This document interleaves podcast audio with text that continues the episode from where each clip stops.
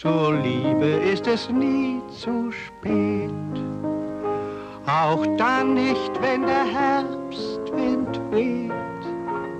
Die Jugend und der Mai, die gehen so schnell vorbei, doch unser stilles Glück besteht.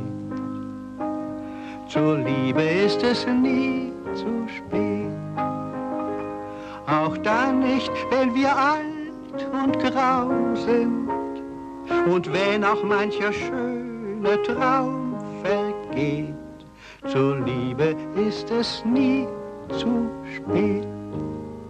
So vor 20, 30 Jahren war das Blut noch nicht verdickt und auch ich bei kleinen Mädchen nicht gerade ungeschickt. Aber später ist der Himmel, der so blau war, manchmal grau und da bleibt man gern zu Hause und sagt zu der eigenen Frau. Zur Liebe ist es nie zu spät.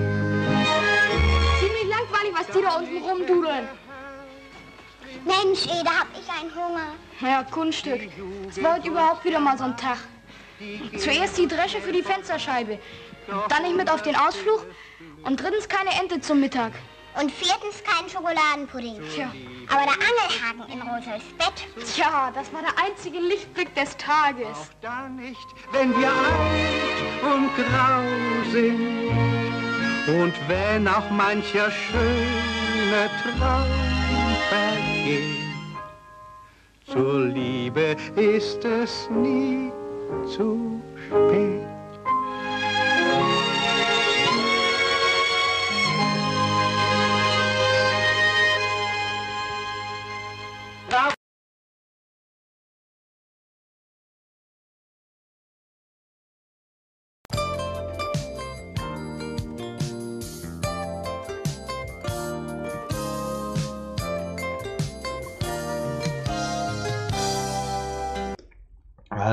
Und herzlich willkommen bei Kaiser TV.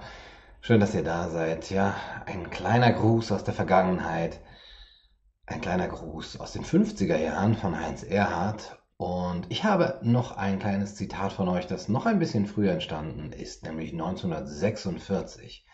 Zwischen Weltkrieg II und Weltkrieg III drängten sich die Deutschen an die Spitze der Humanität und Allgüte und sie nahmen das, was sie unter Humanität und Güte verstanden, äußerst ernst. Sie hatten doch seit Jahrhunderten danach gelächzt, beliebt zu sein. Und Humanität schien ihnen jetzt der bessere Weg zu diesem Ziel. Sie fanden diesen Weg sogar weit bequemer als Heroismus und Rassenwahn. So wurden die Deutschen die Erfinder der Ethik der selbstlosen Zudringlichkeit.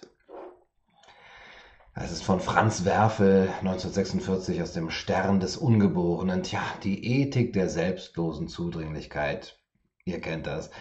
Diese selbstlose Zudringlichkeit, die gibt es natürlich nicht nur in Deutschland. Ähm, die ist, glaube ich, in den westlichen Industrienationen gerade ähm, seit den ja, 60er, 70er Jahren auf dem Vormarsch.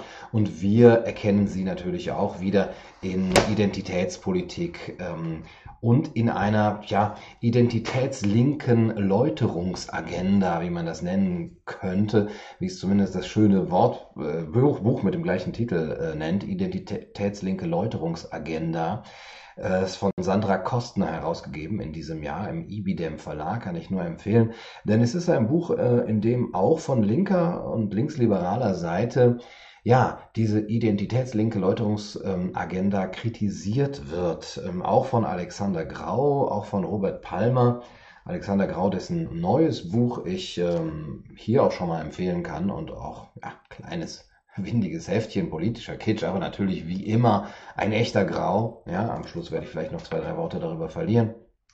Ähm, selbstlose Zudringlichkeit, nicht nur äh, haben wir sie in Deutschland, sondern die, diese, Selbst, diese identitätslinke Läuterungsagenda zeigt uns das natürlich auch. Damit ist eine von politisch links stehenden Personen vertretene Form der Identitätspolitik gemeint die Menschen nicht zuvorderst als Individuen betrachtet, sondern als Träger einer kollektiven Opfer- und Schuldidentität. Identitätslinke ordnen diejenigen, deren Gruppen in der Vergangenheit unter Ausgrenzung litt, einem Opferkollektiv zu, das berechtigt ist, von den Trägern der Schuldidentität Läuterungsdemonstrationen einzufordern, die diese zu erbringen haben. Ja, ihr kennt das. Das ist aus dem Klappentext zu dem Buch Identitätslinke Läuterungsagenda. Ähm, und da stehen zwei Fragen im Fokus, die auch natürlich für uns immer wieder im Fokus stehen wenn es uns darum geht, wie kann die Gesellschaft gesund werden und wie können wir ein gesundes Debattenklima wiederherstellen. Die erste Frage ist, wie wirkt sich die identitätslinke Läuterungsagenda auf den gesellschaftlichen Zusammenhalt aus? Der gesellschaftlichen Zusammenhalt. Ja. Die zweite Frage ist, und inwiefern trägt sie, also diese Läuterungsagenda, zur Aufrechterhaltung von kulturell-religiösen Praktiken bei, die insbesondere Mädchen und Frauen die Inanspruchnahme ihrer Freiheitsrechte erschweren? Ja, schwerwiegende Fragen. Wir werden uns heute vor allem um die erste Frage kümmern, und zwar mit dem Buch Wahnsinn der Massen von Douglas Murray. Wahnsinn der Massen, wie Meinungsmache und Hysterie unsere Gesellschaft vergiften. Ja, the Madness of the Crowds. The Madness of Crowds. Und da geht es natürlich um die Vertreter von sozialer Gerechtigkeit, Identitätspolitik und Intersektionalität. Also im Grunde genommen alle, die nicht alte weiße Männer sind, die nicht mit Vielfalt zurechtkommen, äh, sondern die, ja, die Rechte von homosexuellen Frauen, ähm, farbigen und Transpersonen nicht nur zum Gegenstand ihrer, ähm, ihres Handelns machen, ihres politischen Handels machen, sondern eben sie als ja, Rambock gebrauchen, um eine andere Form, eine andere Politik, eine andere Gesellschaft ins Leben zu rufen. Also das große Problem ist ja, oder was heißt das große Problem, ist die Probleme, der Homosexuellen zum, zum Beispiel oder der Frauen oder der Transpersonen oder der Farbigen sind ja nicht nicht existent, selbst äh, im Westen. Äh, und alle, die sozusagen dieses Identitätslinke kritisieren und die Identitätspolitik, tun sich keinen Gefallen damit, beziehungsweise kommen eben oft in Teufels Küche, wenn es den Anschein macht, dass sie die Probleme, die existenten Probleme dieser Minderheiten und der Frauen leugnen würden oder kleinreden reden würden. Aber darum geht es äh, Douglas Murray natürlich nicht, uns natürlich auch nicht. Das sind eben nicht nicht existente Probleme, sondern die sind da. Die Frage ist nur, was man damit macht, beziehungsweise wofür diese Probleme missbraucht werden. Ob die Lage dieser Gruppen als Vehikel für eine ja, sozialistische kulturelle Hegemonie ähm, gebraucht wird. Und es wird es zumindest in der Theorie äh, erklärtermaßen. Ja? Ähm, Ariane schreibt schon in, äh, in dem im Kommentar, äh, guter Mann, Douglas Murray, schwul, schade. Äh, also für Frauen ist das durchaus schwul, ähm, wobei es auch, also ich also er ist wirklich ein, ein, ein, ein heißer Typ, muss ich ehrlich sagen. Äh, er ähm, stellt seine Homosexualität nicht besonders in den Vordergrund ähm, und äh, das macht er natürlich mit Absicht, weil er genau dieses Opfernarrativ nicht bedienen will und weil er eben gucken will, die Lage der Homosexuellen wird von Identitätslinken missbraucht. Also das ist erklärtermaßen durch zum Beispiel, ähm, ja, so die Peggy McIntosh zum Beispiel, die äh, über Identitätspolitik schreibt, Intersektionalität schreibt, so dass äh, die unterschiedlichen Formen der Unterdrückung, also von Transpersonen und so weiter, ineinander greifen, das ist die Theorie, und ja, vor allem die, die der Postmarxisten Ernesto Laclau, Chantal Mouffe, die über Hegemonie und radikale Demokratie geschrieben haben äh, und dort auch explizit schreiben, dass das Konzept des Klassenkampfes, nachdem es eben ja nicht so ganz funktioniert hat mit den Arbeitern, neu geschrieben werden muss. Es braucht neue Energie und sie schreiben, um mit neuen politischen Themen, und die Themen lauten Frauen, nationale, ethnische und sexuelle Minderheiten, Anti-Atomkraft und institutionskritische Bewegungen, um mit diesen neuen politischen Themen von eindeutig antikapitalistischem Charakter umgehen zu können, deren Identität nicht auf bestimmte Klasseninteressen ausgerichtet ist. Diese Themen sollen jetzt zusammengefasst werden. Neue soziale Bewegungen wie die Frauenbewegungen Bewegung sollen für den sozialistischen Kampf ausgenutzt werden. Ja, das ist also Originalton Laclau Chantal Mouffe ähm, und ja, wir sehen das zum Beispiel jetzt, wir sehen das natürlich überall, aber wir sehen das auch äh, in so einem Buch von Kristen Gartsey, warum Frauen im Sozialismus besseren Sex haben. Da habe ich euch mal den Klappentext hier zu abgebildet. Unregulierter Kapitalismus ist schlecht für Frauen. Und wenn wir einige sozialistische Ideen aufgreifen, ja, was soll schon groß schiefgehen, haben Frauen ein besseres Leben. Richtig umgesetzt, man muss es nur mal richtig umsetzen, führt Sozialismus zu wirtschaftlicher Unabhängigkeit, besseren Arbeitsbedingungen, einer ausgewogeneren Balance zwischen Arbeit und Familie und genau sogar zu besserem Sex. Ja, also, wenn man jetzt nicht die Aufmerksamkeit der Leute hat äh, und der Frauen, wer will denn nicht besseren Sex? Dann, äh, ja, wozu, womit dann? Also ab in den Sozialismus. Man fragt sich natürlich, wo das jemals dann eben der Fall war, also wo es ein reales Vorbild für diese Art von Sozialismus gab, das zu wirtschaftlicher Unabhängigkeit, besseren Arbeitsbedingungen, einer ausgewogenen Balance zwischen Arbeit und Familie, ja, das könnte man vielleicht sogar noch sagen, wenn man keine Arbeit hat, ne?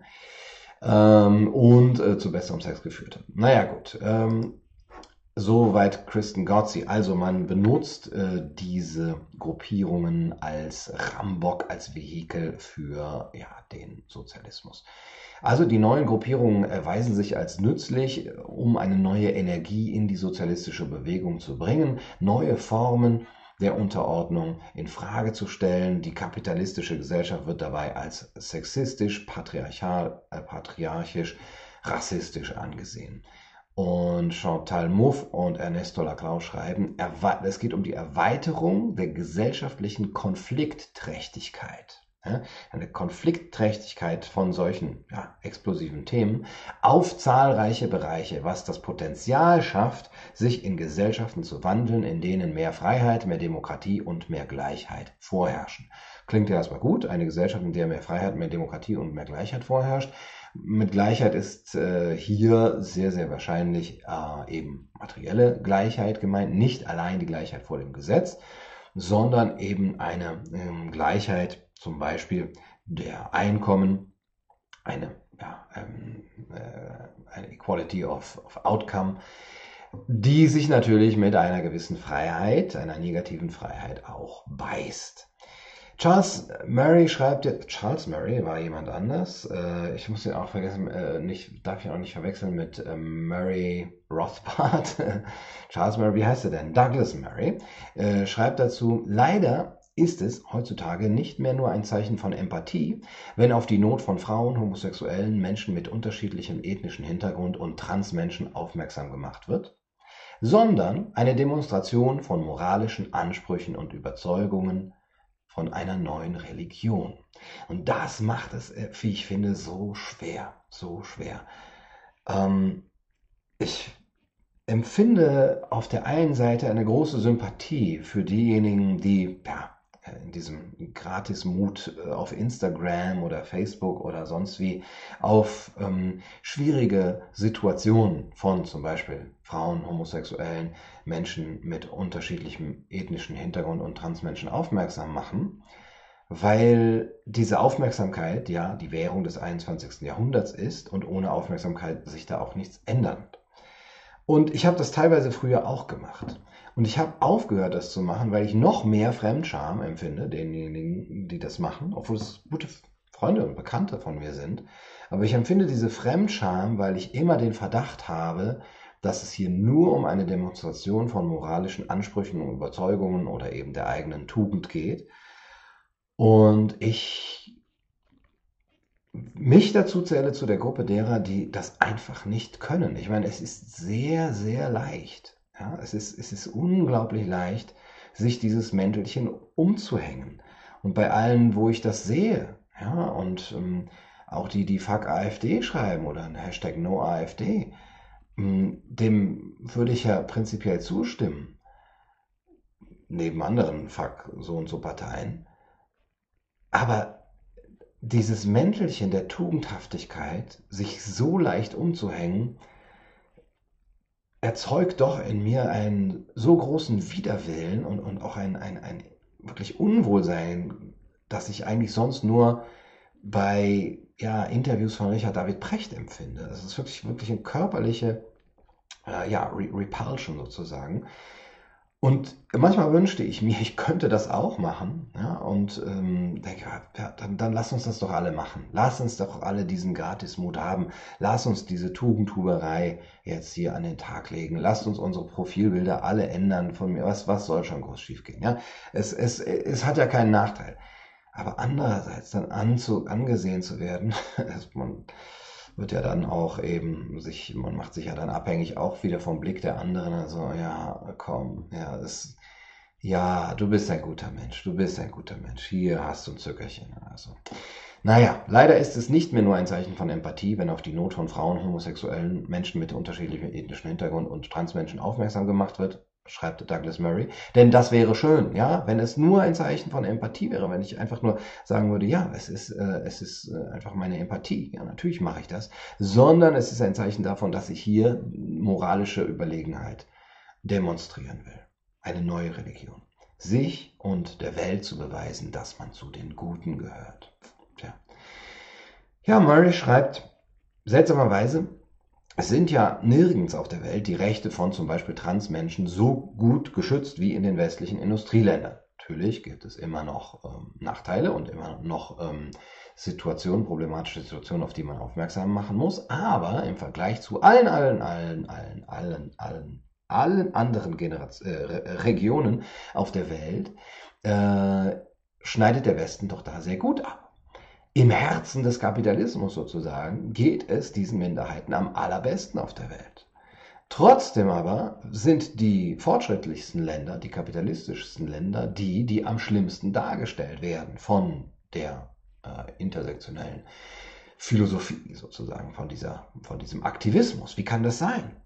Das ist gewissermaßen ein Paradox. Ja? Nur in einem freien Land ist es ja überhaupt erlaubt, auf die dort bestehenden Ungerechtigkeiten zu, äh, hinzuweisen und, und äh, darüber zu lamentieren, wie Murray schreibt. Ja, ist ein, ein Paradox. In diesen Ländern kann man das natürlich nicht, aber man könnte doch sagen, ja, die Feministen äh, im, im Westen könnten doch und würden ja auch den größten Anlass dazu finden, erstmal über die Zustände in Saudi-Arabien, im Tschad, in Nigeria, im Iran, in Marokko, in Pakistan zu lamentieren und das wirklich groß äh, zu, äh, an, die, an die Glocke zu hängen. Und dann unter ferner liefen dann auch eben die Länder, die noch eine relativ äh, ne, in Bezug auf Iran oder Saudi-Arabien große wirtschaftliche Unabhängigkeit für Frauen und wenig äh, Armut oder so haben, die keinen Frauenhandel haben, wo es keine weibliche Genitalverstümmelung gibt, wo der Zugang zur Bildung relativ hoch ist. Also müssten doch die weiblichen, äh, die westlichen Feministen vor allem auf die Lage der Frauen in nicht westlichen Ländern aufmerksam machen ja, dann denkt man sich, vielleicht ist das zu weit weg. Ja, warum soll ich denn äh, ähm, jetzt hier in Deutschland auf die Lage der Frauen im Iran aufmerksam machen? Ja, die hören mich doch gar nicht. Ne? Mache ich das da? Ne? Jeder kehrt vor seiner eigenen Tür. Mache ich das da, wo ich eben auch was bewegen kann? Ja, und dann sehe ich aber natürlich auch wieder Leute, die auch auf die Lage und vielleicht auch ja zu Recht von irgendwelchen Naturvölkern im Amazonas aufmerksam machen, ja, die äh, da äh, durch die Abholzung, oder sicherlich zu Recht, die da durch die Abholzung da leiden. Und dann denke ich mir, Moment, die sind doch auch total weit weg. Ja, warum mache ich denn jetzt darauf aufmerksam? Und da, wo es eben durch, äh, wo es um Unterdrückung durch den Kapitalismus oder durch, ja, sagen wir, männliche Politiker geht, äh, sind sie wieder nicht zu weit weg. Hm, ja, also es ist ein gewisses Paradoxon, auf das eben Murray auch wieder äh, immer aufmerksam macht, dass wir dadurch in den Wahnsinn getrieben werden. Denn der Wahnsinn der Massen ist ähm, gar nicht nur ein Wahnsinn, der in Massenbewegungen entsteht, ähm, die Frauenbewegung oder ähm, Aktivisten, die auf die Rechte von Transpersonen aufmerksam machen, sind ja gar keine Massenbewegung in der Form. Eine Massenbewegung wäre jetzt höchstens ähm, Pegida oder äh, Fridays for Future, also wo sich tatsächlich Massen auch auf der Straße ähm, abbilden, sondern es ist ein Wahnsinn, in den wir in einer Massendemokratie getrieben werden. Warum? Da kommen wir gleich noch zu. Ja, es ist äh, zusätzlich eine gewisse Art von äh, Sicherheit, die hier äh, doch an den, an den Tag gelegt wird, oder geradezu Dogmatismus, was die unterschiedlichen Themen ähm, angeht. Also eine Art Selbstsicherheit, die jegliche ähm, sachliche Diskussion, ja, Sachlichkeit ist ja das Allerwichtigste, wie ich bei Richard David Brecht gelernt habe, die jede sachliche Diskussion eigentlich schon von vornherein ausschließt, weil das Ergebnis von vornherein feststünde. Ja, so scheint irgendwie oft die Annahme zu sein. Man könnte fast meinen, schreibt Murray, der Teil des Liberalismus, der Dinge hinterfragt, wäre irgendwann einmal durch einen liberalen Dogmatismus ersetzt worden. Ein Dogmatismus, der darauf beharrt, dass Fragen geklärt seien, die in Wahrheit noch offen sind. Dinge als bekannt voraussetzt, über die wir noch so gut wie nichts wissen, und der behauptet, wir wüssten ganz genau, wie wir eine Gesellschaft entlang ungenügender Argumentationslinien zu strukturieren hätten. Nein, das wissen wir aber nicht. Und seltsamerweise gibt es da eine Art liberalen Dogmatismus, schreibt Murray. Und dieser Dogmatismus führt zu einer Widersprüchlichkeit.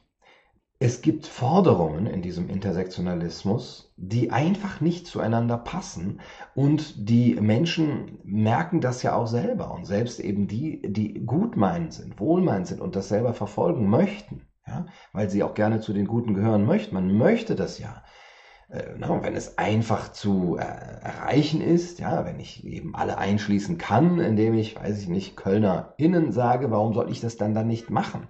Ja, und dann kommen dann aber doch so einzelne Widersprüchlichkeiten, weil ja die unterschiedlichen Gruppen, farbige Frauen, Transpersonen, eben auch unterschiedliche Interessen haben in dieser Identitätspolitik.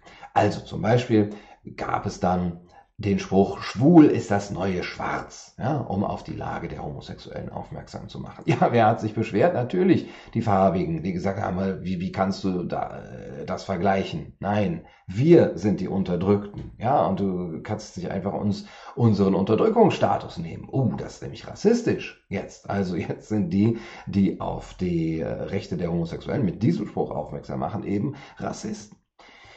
Ein anderer Widerspruch, innerer Widerspruch liegt darin, dass man auf der einen Seite ja seine Identität irgendwie frei wählen kann, ja, beim Geschlecht, aber bei der Hautfarbe ist das nicht so. Also ich kann jetzt zum Beispiel nicht einfach sagen, ich bin jetzt, äh, gehöre zu den Native Americans, ja, oder ich bin jetzt Schwarzer. Ich kann das nicht einfach sagen, weil da würden mir diese Gruppen sagen, nein, nein, nein, nein, nein, nein, nein so einfach geht das nicht. Aber bei der, bei der geschlechtlichen Identität kann ich das schon. Kann ich morgen sagen, ich gehöre, ich gehöre zu den Frauen. Ich bin jetzt eine Frau. Warum kann man, wenn man die Identität frei wählen kann, warum äh, muss man dann bei der Hautfarbe aufhören, aber nicht beim Geschlecht? Die Begründung ist dann, naja, Moment, du bist ja nicht als Schwarzer groß geworden. Ja, du hast nicht die gleichen Erfahrungen gemacht. Äh, das gleiche gilt aber nicht für Transpersonen oder für Menschen, die sich als äh, Frau beachten, ja, der Schweiger sagen würde. Da kann man nicht sagen, ja, Moment, du kannst ja keine Frau sein. Du bist ja nicht als Frau groß geworden. Du weißt doch gar nicht, was wir durchgemacht haben. Du kennst doch gar nicht äh, unsere Erfahrungen. Ja, nee, das wird da nicht angebracht. Ja, oder natürlich, ne, wenn Transpersonen in den Sport gehen ähm, und wenn dann Leute anmerken, na Moment, je mehr Transpersonen, also Männer, die äh, Transpersonen, die als Männer geboren sind, in zum Beispiel den Radsport gehen und dort auch eben alle ähm, Erfolge einfahren, hindert das nicht Frauen daran, in diesen Sport zu gehen? Unterdrückt es nicht die Frauen? Ja, das wird dann aber als transphob äh, gebrandmarkt, wenn man da sozusagen auf die Rechte der Frauen im, Tran äh, im Transsport, oh, die Worte heutzutage, im Radsport aufmerksam macht, ist das transphob. Ja.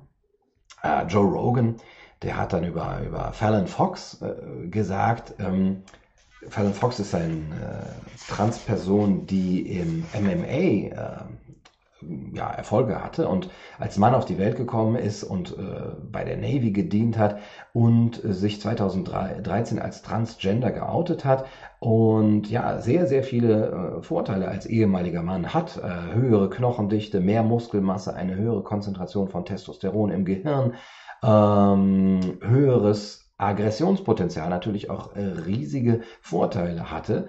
Und ähm, Joe Rogan hat dann sich äh, tja, dazu kritisch geäußert, dass hier im Grunde genommen jemand, der früher ein Mann war, jetzt Frauen verprügelt. Ja, sind wir jetzt wieder soweit? Und er hat dazu dafür einen Shitstorm sich eingehandelt und auf großen Widerstand ist er gestoßen und dann hat er später gesagt, also die Leute haben sich förmlich auf mich gestürzt. Sowas habe ich noch nie zuvor erlebt. Ich hätte nie gedacht, dass ich mir auf meinen Spruch, ich finde es nicht in Ordnung, wenn sich ein Kerl seinen Penis abschneiden lässt und dann Frauenwindelweich prügelt, anhören muss, ich wäre zu weit gegangen. Doch genau das ist mir passiert. Also man will doch das sagen können. Man will doch sagen, hey, ich finde es nicht gut, wenn jemand, der sich seinen Penis abschneidet, Frauenwindelweich prügelt. Ja. Schwierig, schwierig. Also es sind eben alles äh, einander widersprechende Forderungen. Justin Trudeau, ja, äh, nicht zuletzt, dass er sich da eben da auch als äh, das, das Blackfacing schuldig gemacht hat. Justin Trudeau hat 2018 eine Frau, äh, eine junge Frau im Podium verbessert, die von Mankind gesprochen hat. Und er hat gesagt, nein, nein, nein, man sagt Peoplekind. Ja. Aber eigentlich ist es Mansplaining. Ja, da hat ein mächtiger weißer Mann einer jungen Frau erklärt, wie sie ihre Worte zu benutzen hat. Ja, und diese, diese innere, äh, dieser innere Selbstwiderspruch, der macht natürlich es sehr, sehr schwer und der führt dazu, dass wir in den Wahnsinn getrieben werden dadurch. Es sind unmögliche Forderungen. Ja, auch die Skala der Unterdrückung, ja, die, die es sehr schwierig macht, die, das einzusortieren. Wer ist denn jetzt ähm, äh, höher in der Unterdrückungsrate? Wer ist höher auf der Opferskala? Ja? Und was ist, wenn wir jetzt Opferpunkte miteinander kombinieren?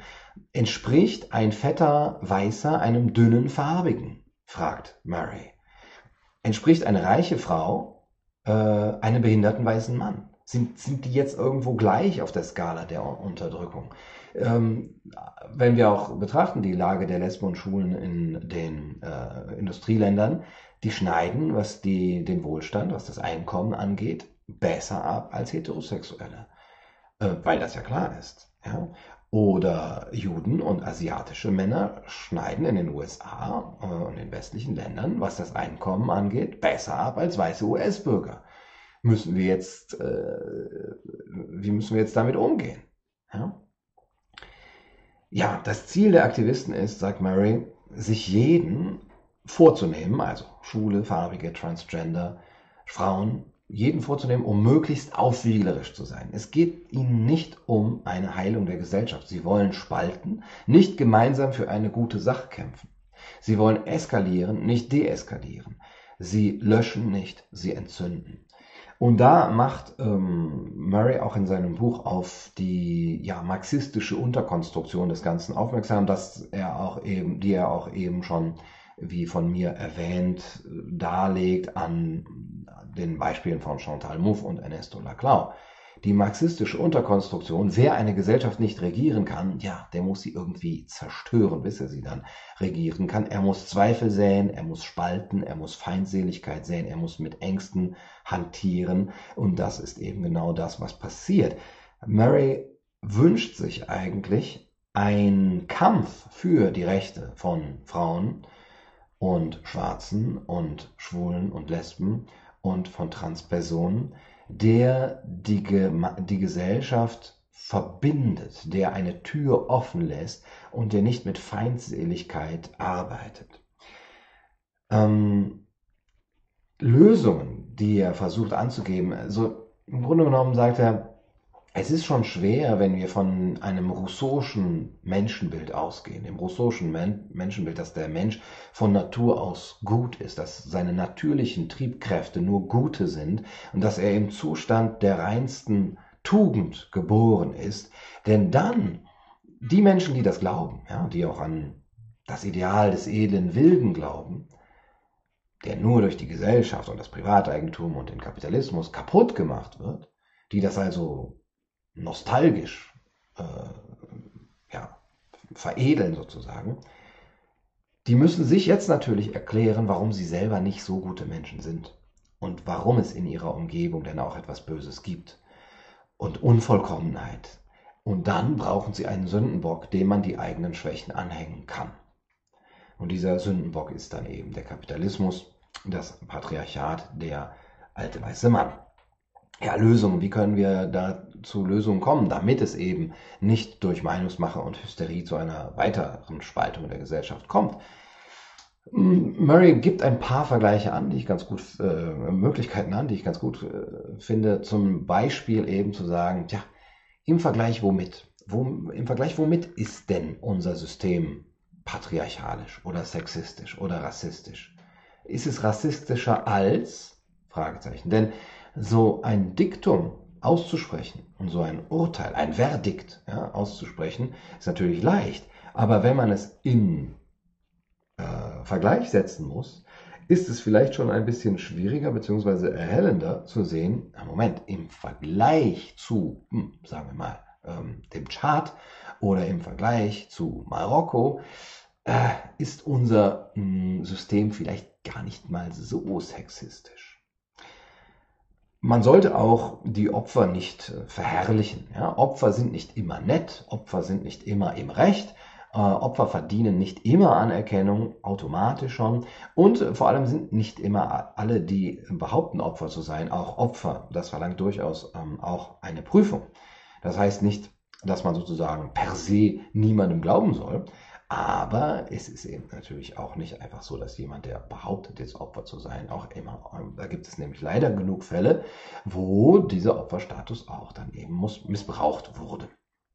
Ja, die Medien aber spielen das Ganze natürlich mit. Sie stürzen sich auf die Opferrolle, das kommt immer gut an. Und auch die ausgleichende Ungerechtigkeit, ja, von der ich ja auch gestern schon gesprochen habe, die äh, führt ja auch nicht zu einer Heilung der Gesellschaft, wenn wir jetzt sagen, ja, jetzt sind halt mal die anderen äh, dran und jetzt kann sich der, äh, der weiße Mann irgendwie mal auf 200 Jahre Unterdrückung gefasst machen oder so. Das führt ja nicht zu dem erhofften Erfolg. Ja. Im Grunde genommen gibt es ja nur den Weg, den Martin Luther King vorschlägt, ja, in, in einer Rede 1967, wir wollen erst dann zufrieden sein, wenn eines Tages niemand mehr alle Macht den Weißen fordert, wenn eines Tages niemand mehr alle Macht den Schwarzen fordert, sondern wenn alle von der Macht Gottes und unserer Macht als Menschen sprechen.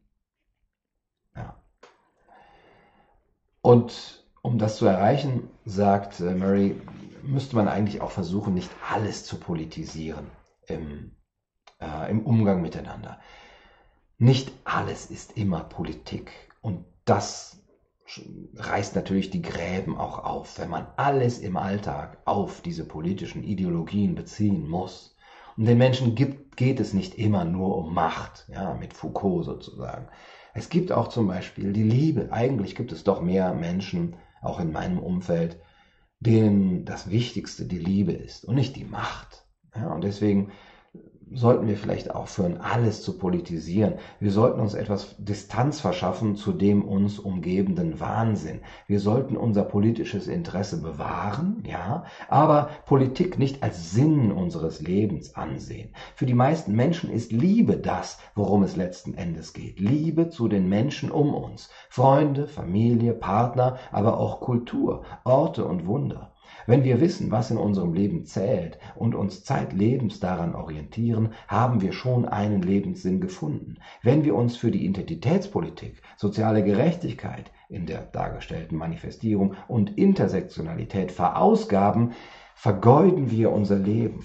Und Mary schließt mit den wunderschönen Worten, Achtung Spoiler, Verfügt jemand sowohl über die Kompetenz als auch den Wunsch, etwas Bestimmtes zu tun, sollten wir ihn weder die ethnische, sollten ihn weder die ethnische Zugehörigkeit, das Geschlecht oder die sexuelle Orientierung daran hindern. Unterschiede zu verringern ist jedoch etwas ganz anderes, als zu behaupten, es gebe gar keine Unterschiede. Es, äh, es gäbe keinerlei Unterschiede. Zu behaupten, dass Geschlecht, Sexualität und Hautfarbe keine Bedeutung haben, wäre lachhaft. Doch zu behaupten, sie würden alles bedeuten, wäre fatal. Ja. Schöne abschließende Worte von Douglas Murray. Wahnsinn der Massen.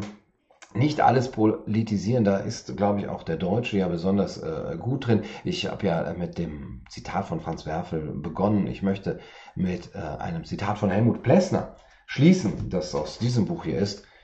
Grenzen der Gemeinschaft. Ich benutze das auch oft äh, in meinen äh, philosophischen Stand-up-Comedy-Shows. Äh, Grenzen der Gemeinschaft von Helmut Plessner 1924 geschrieben und da sagt er über die Deutschen, ja, die Deutschen. Der Deutsche ist stolz darauf, in seinen besten Männern das Gewissen der Welt zu sein. Aber heißt das nicht auch für die anderen, ein Spielverderber zu spielen? Tja, Helmut Plessner. 1924. Den Spielverderber, der Deutsche als Spielverderber. Aber auch offensichtlich sind wir da nicht die Einzigen momentan, die das besonders gut können.